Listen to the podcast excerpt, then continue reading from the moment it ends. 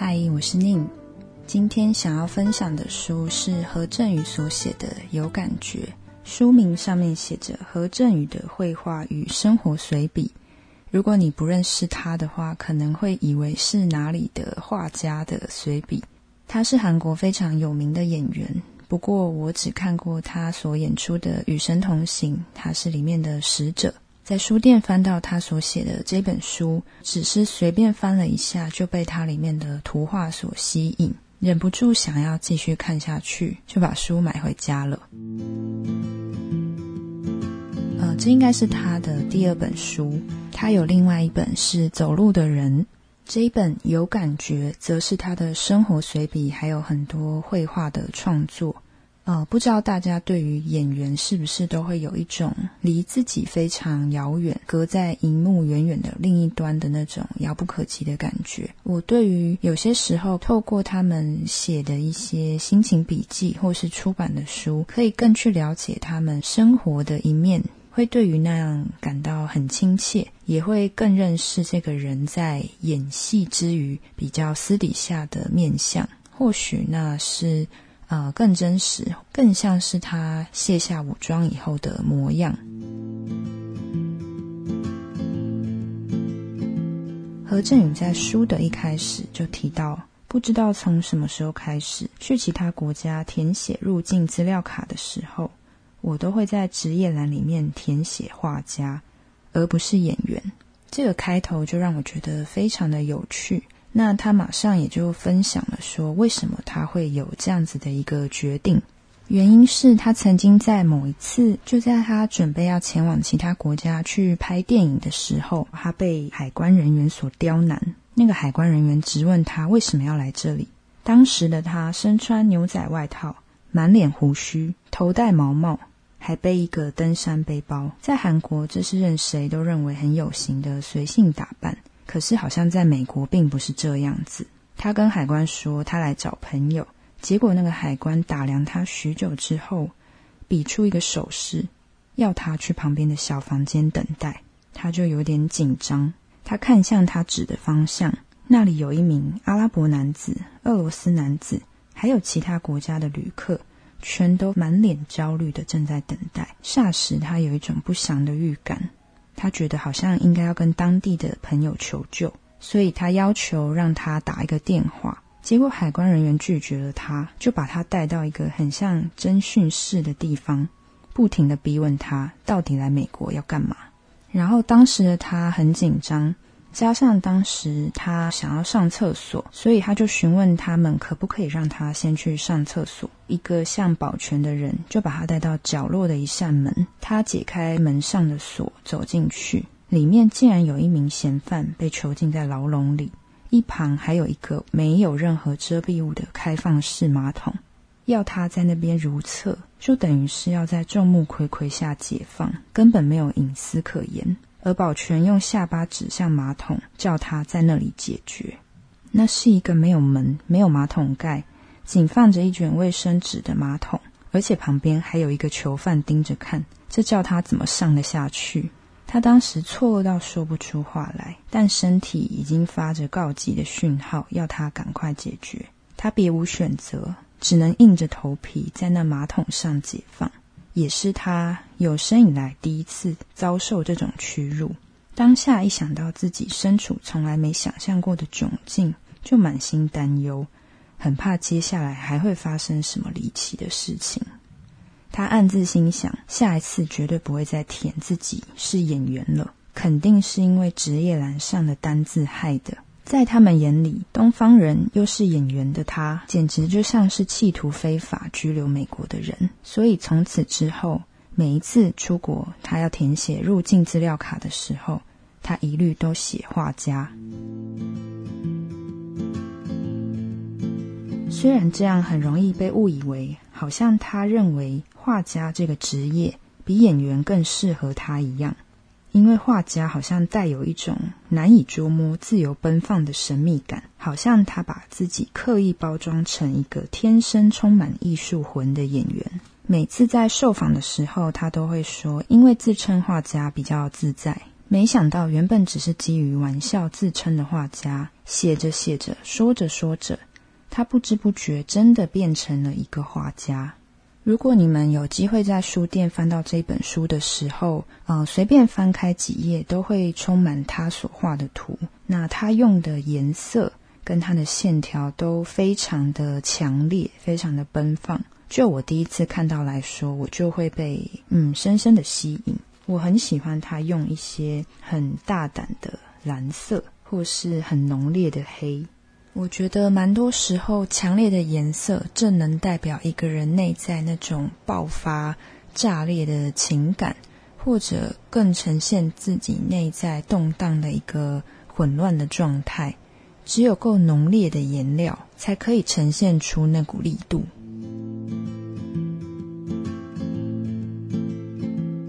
其实对他来说，这种多重身份的状态也让他自己有时候有一点困惑。只要每一次接受媒体采访的时候，他看到报道上面会被冠上“演员暨画家何振宇”这样子的头衔，对他来说，他就会有一点纳闷：明明演员就是演员，画家就是画家，什么叫做演员暨画家？他不由得去思索，这是一个什么奇怪的拼装字。对他来说，演员是他走了好几年的一条路，而不久前才刚踏上这一条新的人生道路，扮演一个画家。对他来说，自称画家仍然不免有一点尴尬。虽然是自嘲，可是并不代表他把画家这条路视为一种儿戏。那他提到，其实他觉得演员跟画家本质上是相同的。只是面貌不同。如果说演员这一行是用白米煮饭，那画家就像是用剩余的米酿成米酒。虽然用相同的食材，却会因为处理的方式不同而产出截然不同的成品。演电影的时候，他觉得自己像一个经历魔鬼训练以后上场比赛的运动选手，但是在电影杀青之后，身心仍然会留下一些未能消化完全的东西。这时候，他会用那些残留物作画，然后产出犹如米酒般的画作，等于借由画画来修复自我，并激励自己精进演技。这是他在切换两种模式的过程当中所找到的一种平衡。然后某一段时间开始，他会透过画画去展现自己对于演员这个行业的看法。那不是一种一开始就刻意计划的事情。而是自然而然的透过这个方式去把演员作为一种创作的主题，那他就画了一些像是演员跟小丑主题一系列的作品。他开始描绘小丑，画了非常多的小丑。然后他提到小劳勃道尼所主演的《卓别林与他的情人》这部电影，他觉得那部片的开场画面到现在都让他印象深刻。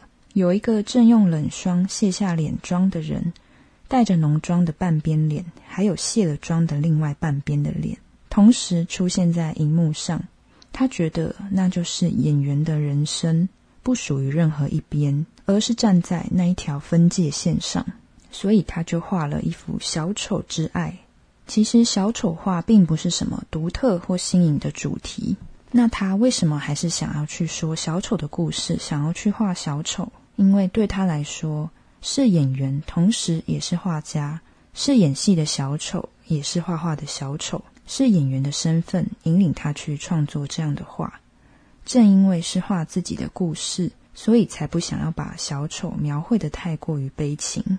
他不想要复制过去大家对小丑既定的印象，而是可以画出另外一种小丑。就如同每当我们看见小丑，会先想到快乐，而非阴暗一样，所以他的用色会变得比以往更加鲜明。他所画的小丑都是快乐的，即便笑容底下暗藏忧伤，也不表示那张笑脸是虚假的。它只是另外一项事实。在他的认知里，小丑并不是一个隐藏真心、演出虚假的悲情角色，反而是能够反映出另一个事实的人物。而他觉得这才是真正的小丑，把自己当做一个虚伪小丑的人一定会很忧郁，而把自己视为反映出另外一个事实，并用它来打动人心的小丑，则会感到幸福。而后者才是他所想呈现的。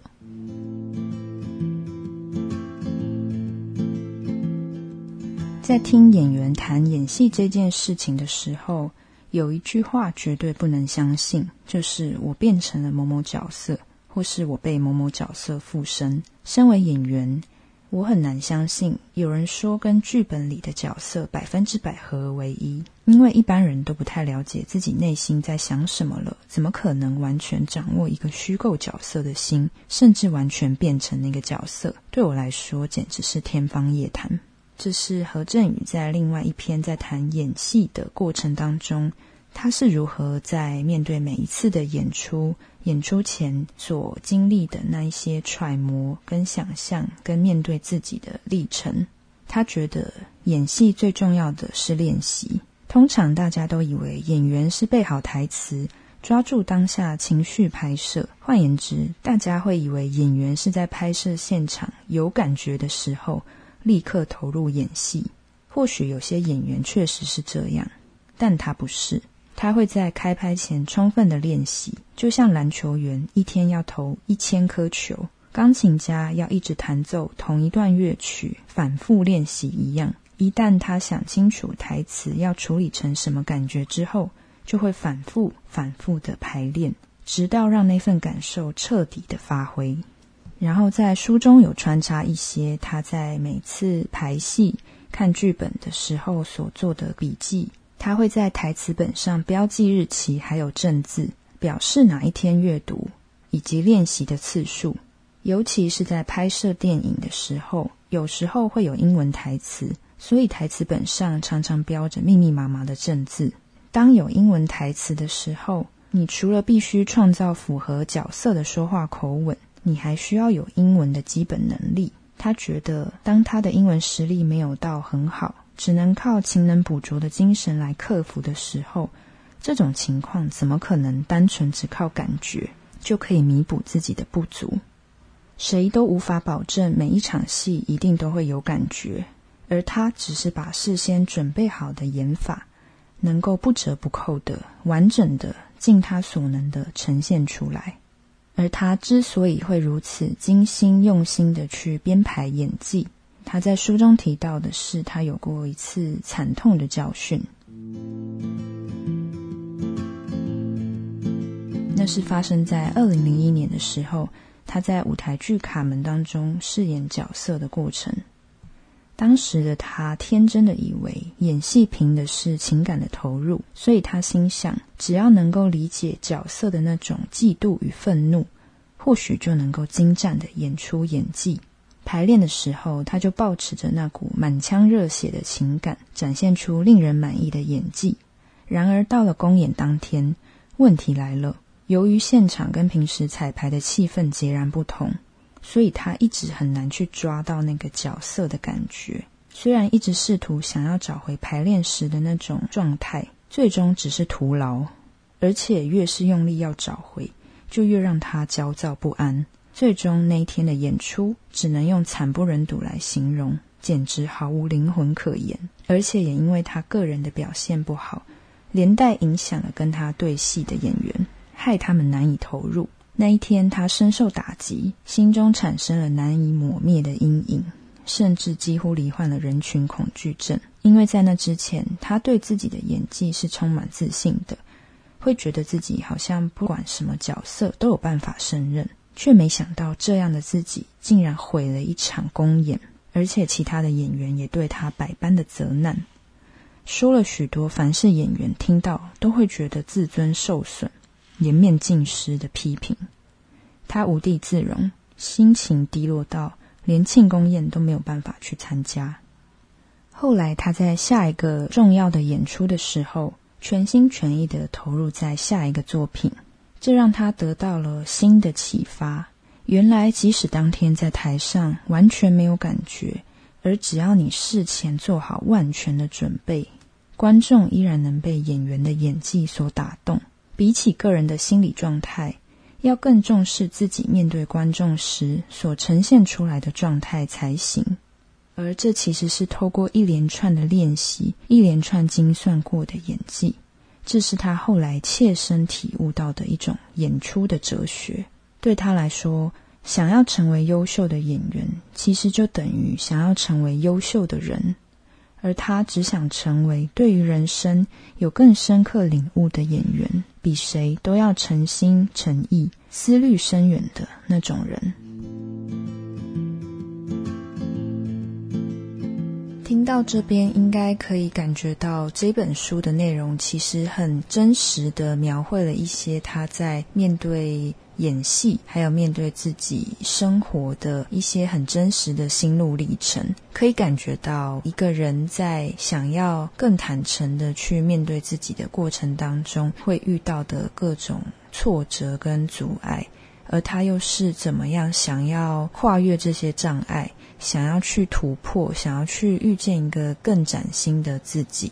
可以从这些文字跟图画中去看见他那种生命力的状态，在看的过程当中，你会被这样子坦诚的态度给打动。而我平常其实没有特别去关注这个演员，是因为在查这一本书的资料跟呃想稍微去看一下他这个人的背景的时候，偶然看到。他今年的新闻，而且是负面的新闻，内容主要是他呃涉嫌就是冒充他弟弟的名义，可能去施打毒品，涉嫌参与了违法呃药品的内容。新闻的大意是这样子。我知道新闻充满了各种需要我们去判断、去找寻实际的证据去佐证这个新闻到底是不是事实的可能。也许它是被栽赃，或是也许是误会等等的。那我是想要假设说，如果这个新闻的内容是真的，那不禁会让我们去想：那这个演员在写这本书的时候。他明明是那么想要呃真实的去面对自己，他明明想要去突破，去更勇敢的跨越一些内在的阻碍，可是到头来在现实生活当中，却好像又不禁会非常的容易去陷入一些诱惑，或是呃去面对到一些人性的考验。我不禁觉得。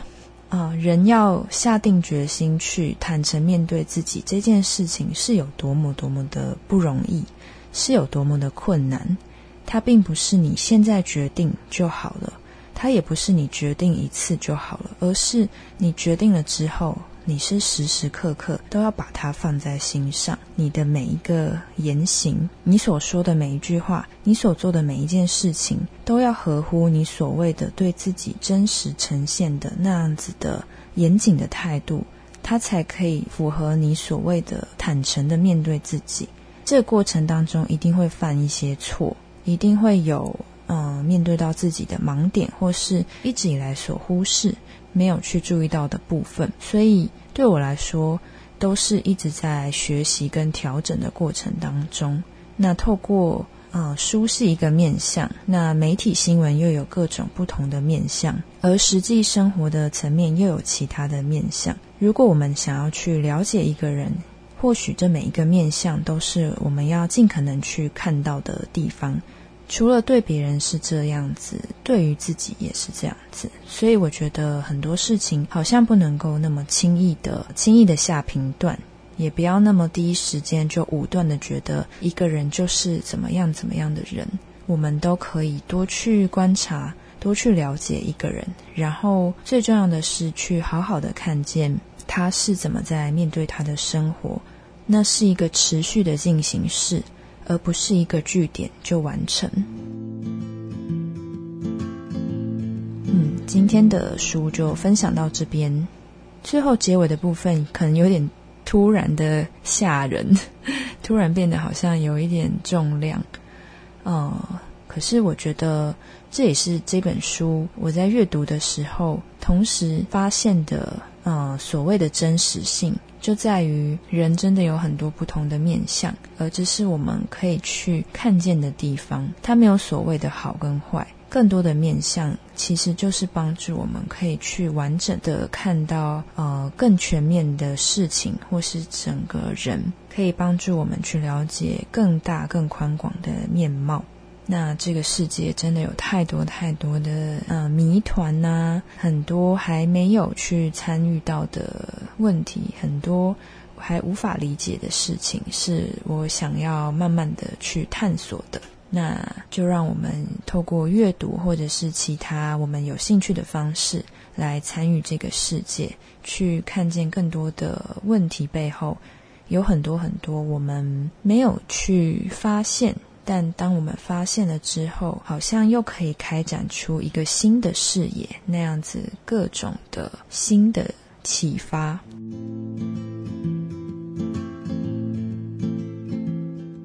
然后啊，录到这一集了之后，发现是第十六集。第十六集以时间点来说，我觉得大概就是呃这一季的最后一集了。以我自己来说，我觉得还蛮开心的，就是呃，从开始录 podcast 到现在，不知不觉也录了一个系列，作为呃第一个阶段的告一段落。